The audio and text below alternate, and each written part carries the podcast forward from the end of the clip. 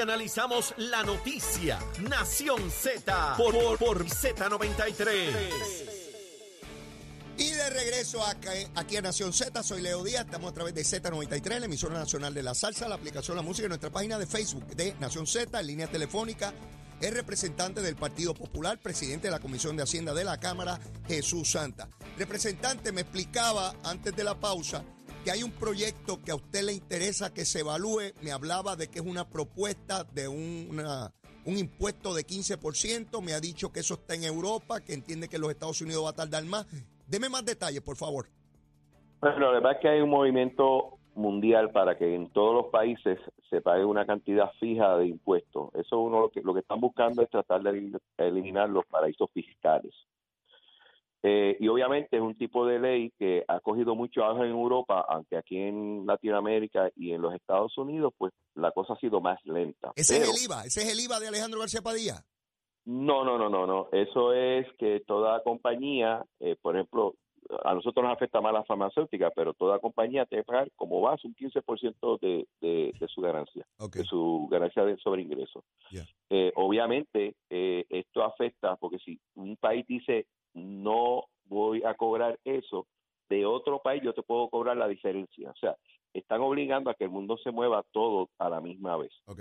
ya hay varios países, entre ellos Irlanda e, e Inglaterra, que están ya han implementado eh, ese tipo de legislación Ajá. y nosotros tenemos compañías que vienen de allá y de alguna manera estamos buscando una legislación para protegerlas. Hay que recordar que este sector genera entre 1.400 a 1.500 millones de dólares en impuestos en Puerto Rico. ok. Así que hay que hacer alguna modificación en esa ley, eh, como dicen en español, as soon as possible. Ok.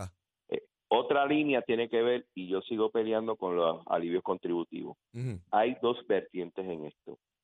La Junta está muy abierta a trabajar un proyecto de ley para hacer más simple, simplificar el sistema contributivo que tan complicado es. Lo que queremos cumplir, se nos hace complicado cumplir. Pues una de las formas de, de- de trabajar eso, no solamente a nivel individual, cooperativo, es que eh, eh, se simplifique el sistema. Nosotros tenemos un proyecto que no tiene un impacto fiscal y que en un momento dado queríamos mover y hay un interés de la Junta en hacerlo. Y segundo, yo sigo insistiendo que en la medida que las finanzas se van estabilizando, Ujú. el, el gobierno pudiera decirse que tiene más dinero del que necesita, pues entonces ese sobrante, eh, tratar de utilizarle para beneficios contributivos. Yo sé que en seis meses no se va a hacer una segunda reforma contributiva, pero creo que hay que hacer unas cosas para crear la base para que en el próximo cuatrenio se le haga más fácil o se haga más fácil poder implementar esto. Así que hay que cierto trabajo que hay que trabajar, que hay que hacer para poder lograr, si es que realmente uno quiere a futuro cercano, tratar de lograr alivios contributivos más permanentes, eh, trabajar con estos asuntos. Yo creo que esos son, a nivel de Comisión de Hacienda, los asuntos más relevantes o más importantes o de más impacto que uno pudiera tener. Perfecto. Vamos ahora a su campaña. ¿Cómo va eso, representante? Eh, ¿Esta campaña de reelección es la número cuál? Es la número cuatro, eh, eh, sería el cuarto término mío. Eh, voy por el mismo distrito que he corrido desde que empecé. Eh, hubo ciertas ofertas de que corriera por acumulación, pero eh, decidí no hacerlo Fue, así. fue- mire, la- la- las ofertas fueron rechazadas, representante. Eh, sí, yo no, yo decidí que no. Eh, eh, yo realmente eh, tengo que ser bien honesto con el público. La relación que yo tengo con el alcalde de Cagua y con la alcaldesa de Gurabo, que en el caso de Gurabo es un municipio que no pertenece a mi partido, han Mm. sido excelentes y hemos trabajado muy bien. Qué bueno. Eh, y ha sido de mucha cooperación y mucha apertura. Claro está, en la campaña uno está con uno, otro está con otro, Claro, pero con claro, mucho respeto claro. y mucha colaboración entre todas las administraciones. Y la realidad es que me siento cómodo en mi distrito, aunque es un distrito complicado Mire, representante, Partido Popular. representante, no es nada difícil trabajar con usted. De la naturaleza que usted es. Y yo vuelvo y lo destaco, y al que se moleste, que se tome un té de lagartijo culeco. No tengo problema con eso. La manera, con la seriedad, con la competencia, con el rigor con que usted atiende las cosas y el respeto que usted atiende a las cosas, lo hace eh, uno de los mejores legisladores que yo he conocido en la Asamblea Legislativa. Se lo digo honestamente y al que le moleste, pues lo lamento, pero esa es la opinión mía, no tiene que ser la de nadie más. Pero si usted lleva tanto tiempo ahí, por algo es. Dígame, para yo tener una idea clara de, de, de qué conforma, cuál es la jurisdicción suya, dónde comienza y dónde termina ese distrito. Bueno, ese distrito cubre la parte norte de la ciudad de Cagua, Ajá. si uno pudiera hacerlo eh, más o menos por mapa, Sí. lo que es la número uno hasta llegar a Cagua, esos barrios que son Santa eh, San Antonio, Río Caña, eh, que hay distintos sectores, Barra, la Guasábara, la Mesa, Ok. eh, lo que es la Pairoa, tanto las urbanizaciones y, y el campo de Bairoa, eh, y una parte de Cañaboncito, Parcelas, Hormigas, eh, esa área norte de Cagua. Si, si, si nos dejamos llevar, si tú dices del, de la, del casco urbano hacia el sur, Ajá. es el distrito de Coni, del casco urbano hacia el norte, eh, es el distrito que yo Ah, represento. ok, ok. Y entonces, Entonces, llega obviamente- hasta Gurabo, a to- todo el pueblo de Gurabo. hasta el 31 de diciembre de este año cubro todo el municipio de Gurabo. En la redistribución Ajá. hubo un barrio que es el barrio Ato Nuevo que entonces movieron al distrito 33 de Ángel Peña. Ah.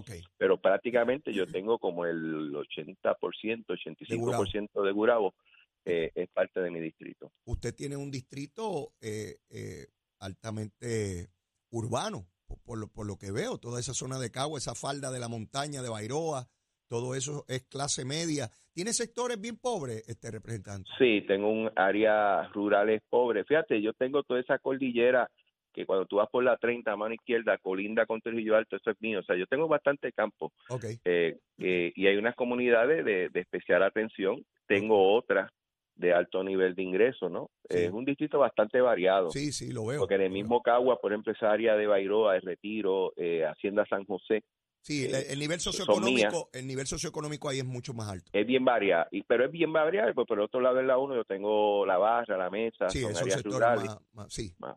en- entiendo. Y, y, y debo suponer que se siente cómodo en, en, para la reelección. Bueno, sí, yo entiendo que he hecho el trabajo, no solamente a nivel de país, yo, yo en eso copié lo que ustedes hacían antes. Eh, antes no había muchas redes, eh, y de eso, cuando mi papá prácticamente lo más que existía era el teléfono. Ajá. Este, eh, y, y, y yo he sido una persona que me gusta mucho el contacto con la gente, de visitar, de ir a la casa, tomarme café, de, de estar con Muy las bien, comunidades. Muy bien. Eh, ese contacto, que de hecho es básico en un, Sí, a el- mi entender, ¿verdad? de el- un representante por distrito. Eso no lo sustituye en ningún mecanismo electrónico. El, el tocar, el abrazar, el entender, el, el presencial, como le llaman ahora, no lo sustituye nada. Representante, ve, ve cómo da la primera. ¿Con, quién usted está para la gobernación? Mira, en este, estos momentos, y le he dicho a los dos compañeros que, que no voy a tomar posición sobre ese asunto, Ok. este, yo tengo que decirte que la primaria y lo que me he estado en eventos electorales, Ajá. a veces como empiezan las cosas, no es como terminan.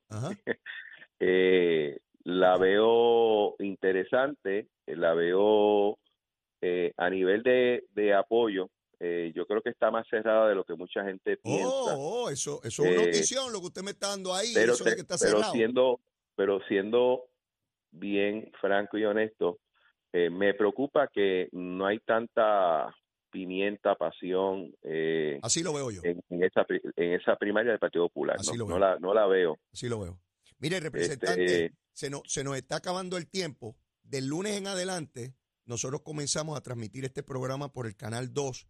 Así que vamos a tener miles y miles de puertorriqueños en sus hogares a través del televisor viendo el programa. Yo le lo invito a que de tiempo en tiempo nos acompañe, ya lo llamaré, para que esté con Claro. nosotros en el estudio y sigamos este diálogo, porque hay un montón de temas que son recurrentes y van a continuar. Así es que, claro que sí agradecido. aceptada la invitación tremendo. Agradecido enormemente por su participación. Que tenga un excelente día, representante. Igualmente saludos a todos y buen fin de semana Cuídese mucho. Bueno, ya escucharon. Jesús Santa, representante del Partido Popular. Muchos temas que discutir con él, pero no tenemos todo el día. Ya tendremos otra oportunidad. Tenemos que ir a una pausa y luego de la misma, mire, seguimos quemando el, cancha, el cañaveral. ¿Dónde? Aquí, en Z93. Llévatela, Chero. Días, Puerto Rico. Soy Manuel Pacheco Rivera con el informe sobre el tránsito. A esta hora de la mañana ya se está formando el tapón en la mayoría de las vías principales de la zona metropolitana, como la autopista José de Diego entre Vega Alta y Dorado y entre Toa Baja y Bayamón, y más adelante entre Puerto Nuevo y Atorrey. Igualmente la carretera número 2 en el cruce de la Virgencita y en Candelaria en Toa Baja y más adelante entre Santa Rosa y Caparra, así como algunos tramos de la PR5, la 167 y la 199 en Bayamón y la avenida Lomas Verdes entre la American Military Academy y la avenida Santa Ana. También la 165 entre Cataño y Guaynabo en la intersección con la PR22 y el expreso Valdoriotti de Castro desde la confluencia con la ruta 66 hasta el área del aeropuerto y más adelante cerca de la entrada al túnel Minillas en Santurce. También el ramal 8 y la avenida 65 de Infantería en Carolina y el expreso de Trujillo en dirección a Río Piedras y la autopista Luisa Ferré entre Montiedra y la zona del Centro Médico y más al sur en Caguas, así como la 30 entre Juncos y Gurabo. Hasta aquí el tránsito, ahora pasamos al informe del tiempo. Para hoy viernes 9 de febrero, el Servicio Nacional de Meteorología pronostica una mañana nublada, húmeda y lluviosa con chubascos dispersos para el interior, el norte y el área metropolitana, mientras que se espera una tarde parcialmente soleada para toda la isla. Hoy los vientos se tornan del norte-noroeste, noreste debo decir, con velocidades de 7 a 14 millas por hora y algunas ráfagas sobre las 25 millas por hora, mientras que las temperaturas máximas estarán en los bajos 80 a medios 80 grados para todo Puerto Rico. Hasta aquí el tiempo les informó Emanuel Pacheco Rivera. Yo les espero en mi próxima intervención aquí en Nación Z, que usted sintoniza a través de la emisora nacional de la salsa Z93. El viernes